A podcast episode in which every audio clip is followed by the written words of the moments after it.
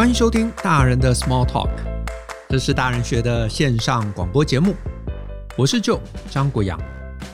大人学啊是个分享成为成熟大人必备学问的知识平台。我们长期分享职业发展、人际沟通、个人成长、商业管理以及两性关系等等的人生议题。欢迎大家可以多多关注。那今天的 Podcast，我想要跟大家聊的是跟学习相关的话题。这个最近啊，某一堂课结束的时候，有个同学趋前来找我。那他呢，跟我聊完了这个课程的几个疑点之后啊，他又说啊，他想问我一个他私人的问题。那他这个私人问题啊，大意其实是这样。他说呢，他自己啊这几年常常在外面上课。那除了我们大人学的课程以外啊，他也参加了很多不同单位的课，然后甚至啊，他买了不少的线上课程。那他自己是觉得啊，这样学习了几年啊，自己是成长了不少。那一方面，这个薪水有成长，那他周围的一些人际关系啊也有提升，所以他觉得他自己啊算是这种有系统自我进修，然后自我成长的一个好例子。只是呢，当他碰到这个家人的时候啊，他说啊，他就觉得有点没辙了。怎么说呢？就是他身边啊同住的家人啊，虽然不反对他这个出门进修。可是啊，有些主题啊，他觉得如果家人啊能够跟他一起来参加，这样会很棒，因为两个人之后啊可以有更多相同的话题。那对于啊日后这个碰到的问题，看法也可能可以更趋一致。只是啊，他身边的这个家人啊，对于就是要出门上课这件事情，始终是兴趣缺缺的。所以呢，他就问我说啊，这可以怎么办？我得说啊，这个其实并不是容易的事情。因为我其实也碰过不少人，就是他可能很积极主动，他也希望说身边的家人啊，可能是老公老婆，可能是呃弟弟妹妹哈，呃可以更积极一点。然后呢，就会希望说有没有办法他做什么事情，让他身边的这些人啊，也可以变成像他一样积极。那我刚刚就说啊，这其实是呃有时候是还蛮难的一件事。那一来啊，这个我是自己是这么这么看了。我是觉得，其实每个人啊都有每个人人生的课题。那大家对于这些课题啊，觉醒的时间其实是不同的。就算你啊，比方说你是一个积极的人，你自己觉得诶，成长很棒啊，积极很棒，可是并不表示啊，你身边的另外一个人他可以完全感同身受。所以呢，他这个部分的领悟啊，啊，就是他需要时间。那你真的想要改变他，我觉得这是 OK 的。可是你需要啊耐心的引导，因为啊，如果你没有正确而且耐心的去引导，你只是想说，哎，我能不能逼他啊？这个逼我觉得是没有用的，甚至啊，你可能会产生反效果，因为对方可能会为了反抗你，对不对？然后他更不愿意配合，那这个不愿意配合啊，往往会变成你们关系争执的一个来源，这个其实就没意思了。而且你知道吗？小孩子可以逼。可是大人呐，是真的不可能逼的。那小孩可以逼，也不是因为说，呃，他年纪小啊，年纪小就会比较听话。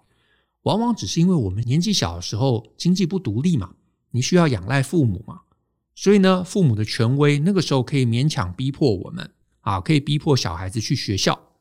可是你就想想，如果你从小啊，如果你自己不是一个喜欢读书的人，那小时候父母会逼。对不对？你小时候学校可能也去了，但是我相信啊，到你毕业了，到你到现在这个年纪，我相信你是从来不会真的喜欢上学。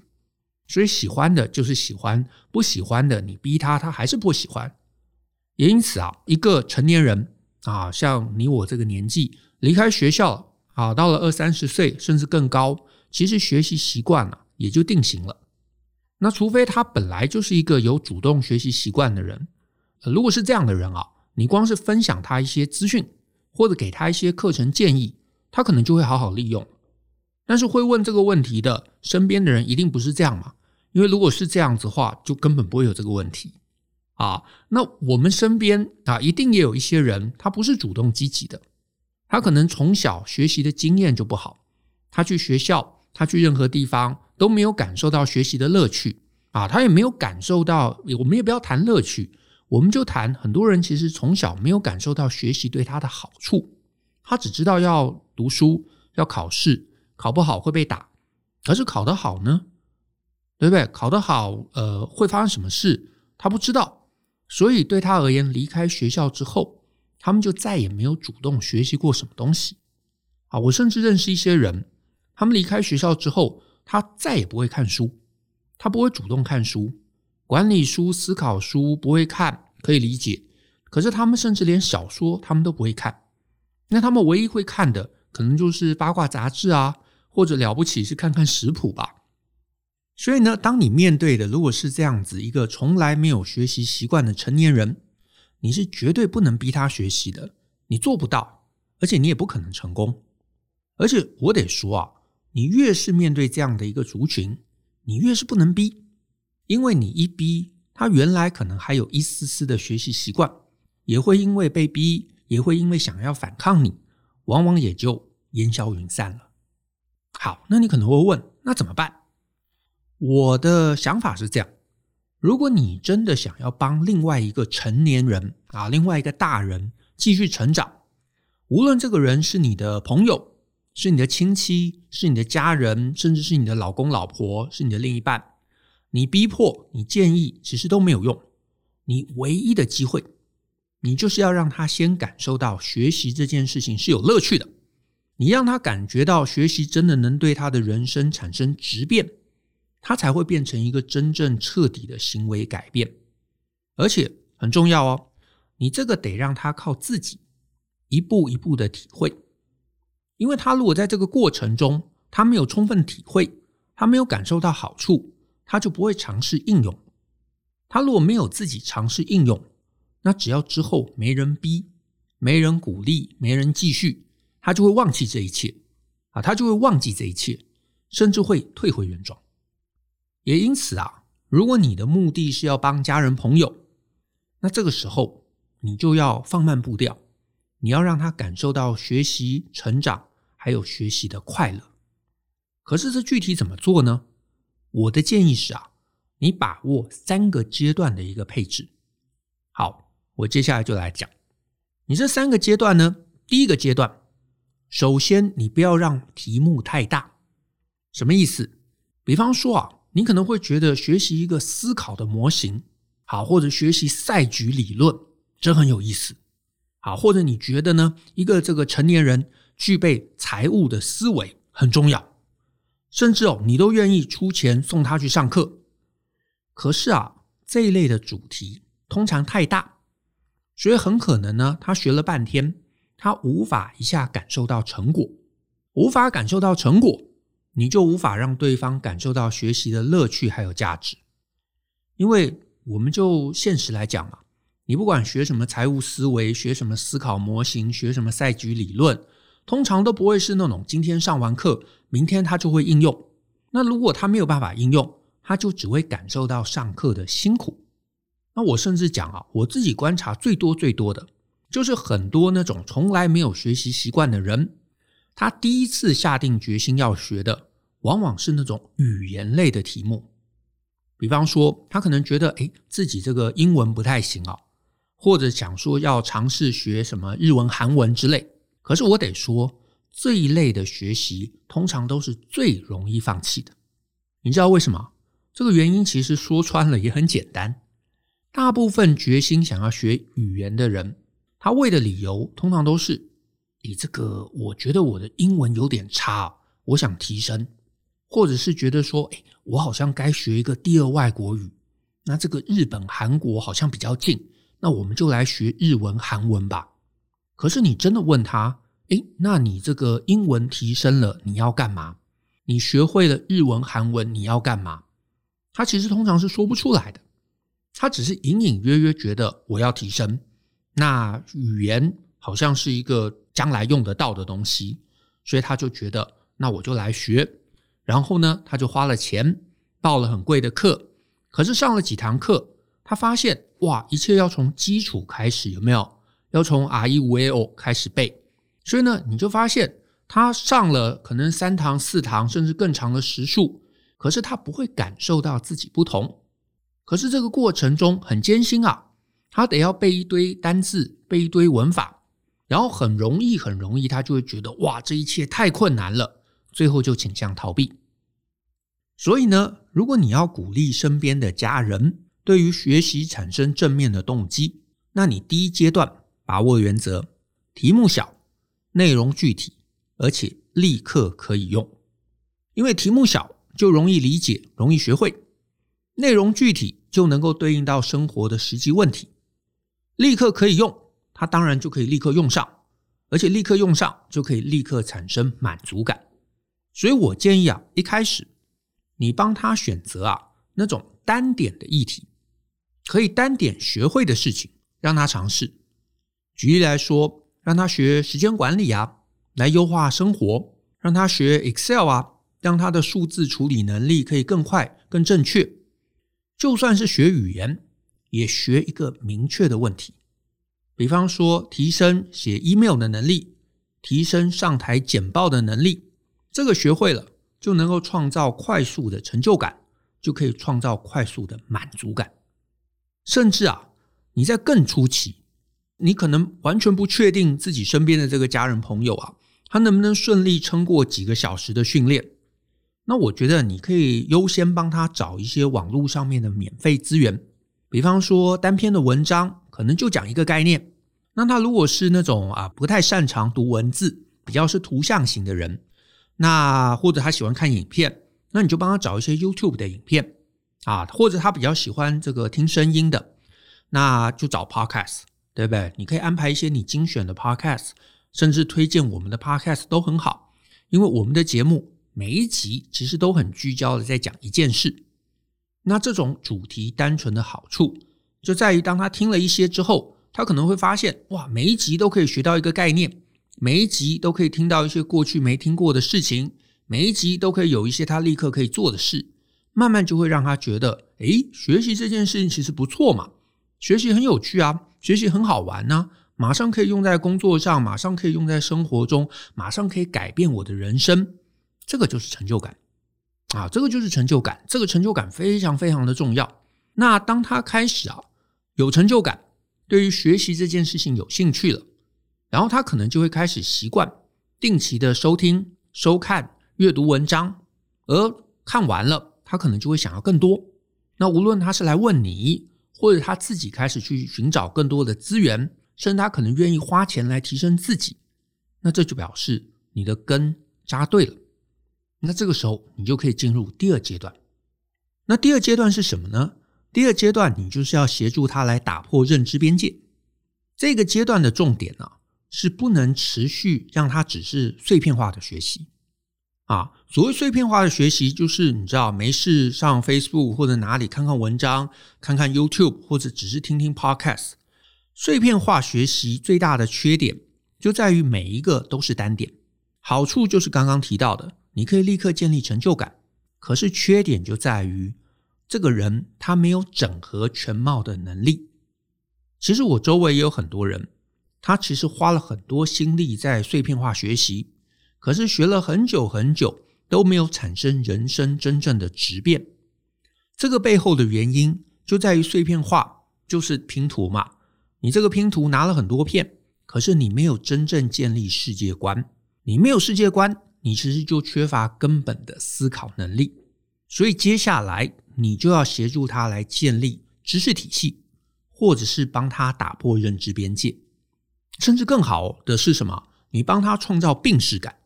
所谓病识感，就是你要让他觉得啊、原来我其实过去都只是上班下班看剧打电动，这样我的人生其实很颓废耶。我好像也应该要学啊，这个谁啊，比方 Brian 或者任何人，呃，能够靠自己的力量去思考一些东西，去建构一些我的想法。这个病识感有，那你的家人朋友就会更积极，就会开始更努力，想要建立属于他自己的思考能力。所以呢，只要你的家人朋友开始对学习有兴趣之后，我觉得。你就可以帮他选一些可以打破他过去认知边界的东西。那怎么选？怎么做？我其实啊，还蛮建议在这个阶段，你可以推荐他们一些书来阅读。怎么说呢？因为其实啊，有很多很多科普研究的书啊，比方说研究行为经济学、研究哲学、研究心理学的书，这一类书啊，虽然很多人会觉得听起来很难很复杂，但是我得说啊，它其实是阅读起来非常有乐趣的一类书籍。我就举例吧，呃，我最近啊，我在我的脸书上面有推荐一本书啊，它这个英文名字叫做《The Formula》，中文翻译叫做《成功竟然有公式》。这个书名啊，我承认啊，这个名字听起来好像是一个什么直销啊，或者什么成功学的书。可是其实不是啊，它其实是一个研究，而且里头是一段又一段的研究故事。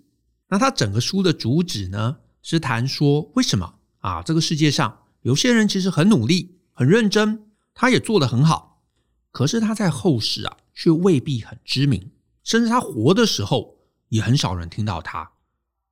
可是呢，他同时期的另外一个人，却很可能比他更有名。这中间到底差异在哪里？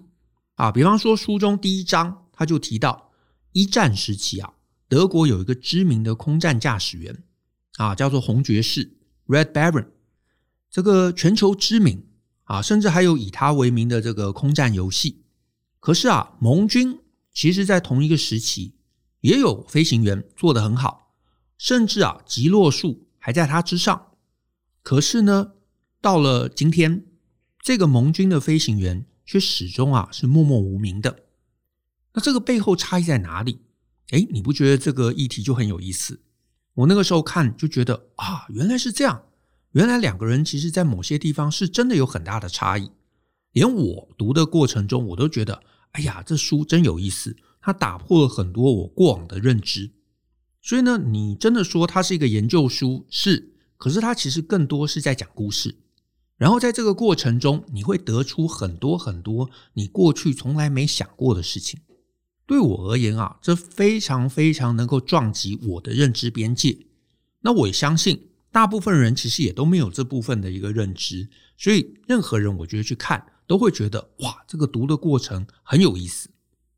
好，那听众如果有兴趣，我这边也顺便推荐几本类似的，最近出的这两这几年出的。比方说反脆弱啊，比方说真确啊，啊，它的副标题叫做扭转十大直觉谬误，发现事情比你想的更好，或者是早几年出的正义是一场思辨之旅啊。那如果你是对科学有兴趣的，你也可以看看这个时间简史啊，是这个霍金写的。那这些我觉得其实它都能够拓展认知边界，而且可以促进你思考。那甚至是这个各位这个听众啊，如果你没有看过，我都会鼓励你可以值得找来看看。我们就时间有限啊，所以我大概就推这几本书。可是如果你有兴趣啊，我也欢迎大家可以在脸书上面追踪我，因为呢，我会在脸书上面啊不定时的推荐一些我最近在看的书，甚至我还会跟这些网络书店啊合作，会有这个折价券、优惠券可以拿。所以呢，如果你是一个爱看书的，或者你也想打破你的认知边界，欢迎你可以在脸书上面追踪我啊，那这个你就会知道我最近在读什么，以及呢可以拿到折价券。那回过头啊，总之呢这一类书籍，就是呢这一类你会看着看着你就觉得哇哦，哦好特别哦，居然有这样的事情我都不知道。对我而言啊，这就是成就感。而且呢，你越看你会打破越多你过去习以为常的认知。那在这个阅读过程中，就很容易会触发我们去思考、去想，而且去好奇。我觉得这个好奇心很重要，因为这个好奇心啊，就是填这个，因为这个好奇心啊，其实就是推动我们大部分人前进的一个重要动力。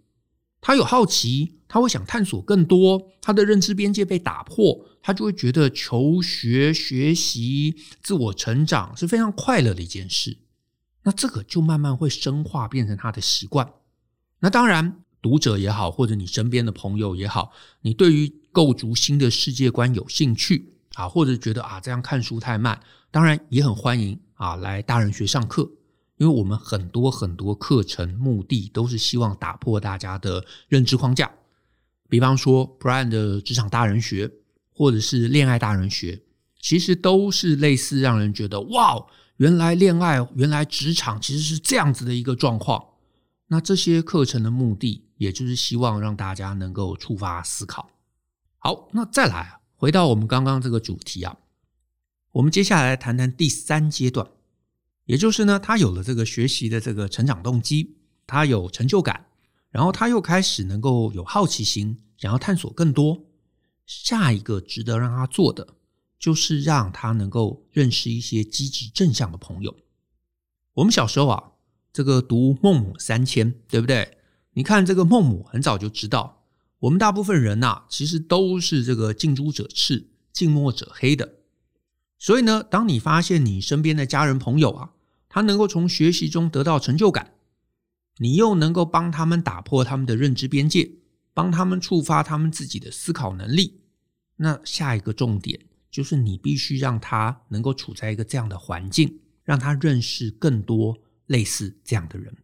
因为如果，他身边还是环绕着那些只是每天上班下班、回家看剧打电动的朋友，那他的学习最终就会因为没人赞赏而很容易倾向停滞，甚至还很容易会被身边原本的朋友拖回去。所以呢，你这个时候就应该要帮他。能够让他有机会可以认识一些不同世界的新朋友。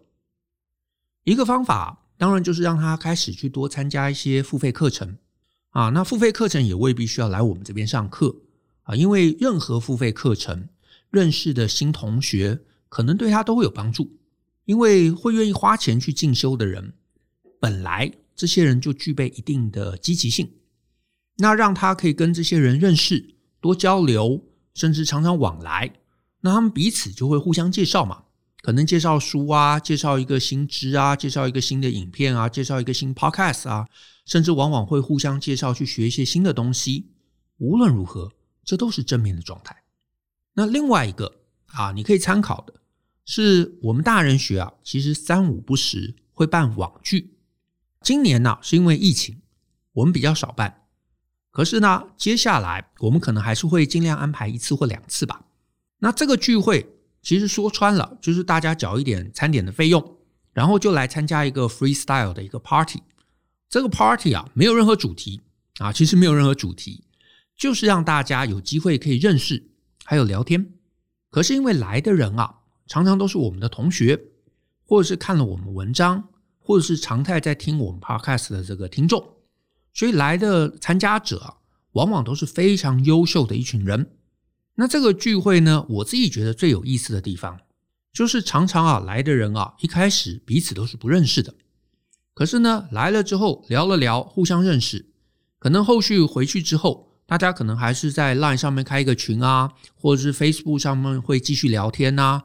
总之，大家就会互相讨论一些职涯、工作或者人生上面的问题。甚至很多人呐、之后会结伴去各地上课。那更有意思的是，甚至啊，还有一些人认识之后啊，最后结婚了。所以呢，我其实还蛮欢迎 Podcast 的听众。如果你有注意到我们网站上面宣布有举办的时候，你也可以一起来共襄盛举，甚至可以带你的朋友一起来，带你身边的家人一起来，让他们也可以认识一些积极的人，让他们也变成积极的人。好，那我们就来总结一下今天的内容。成年人啊，你是非常难逼他学习的。如果你要帮你身边的家人朋友，让他们成为一个积极向上、喜欢学习的人，那你第一步，你要先帮他们建立一个学习就能取得成就感的小题材。第二步，逐步帮他呢建立新的认知边界。最后。让他呢身边可以环绕一群正向积极的人，如此他的学习啊才会变成习惯，然后呢可以深化在他的每一天中。好，那我今天的分享就到这边，谢谢大家的收听，也希望呢你会喜欢我们今天的节目。更多精彩内容，欢迎透过节目下方说明栏的连结，或是 Google 搜寻大人学。我们有文章的知识平台，还有各类精选的实体。以及线上课程等你来探索哦，也请你呢继续跟我们一起相信、思考、勇于改变，学习成为成熟大人的必备学问吧。那我们下次见喽，拜拜。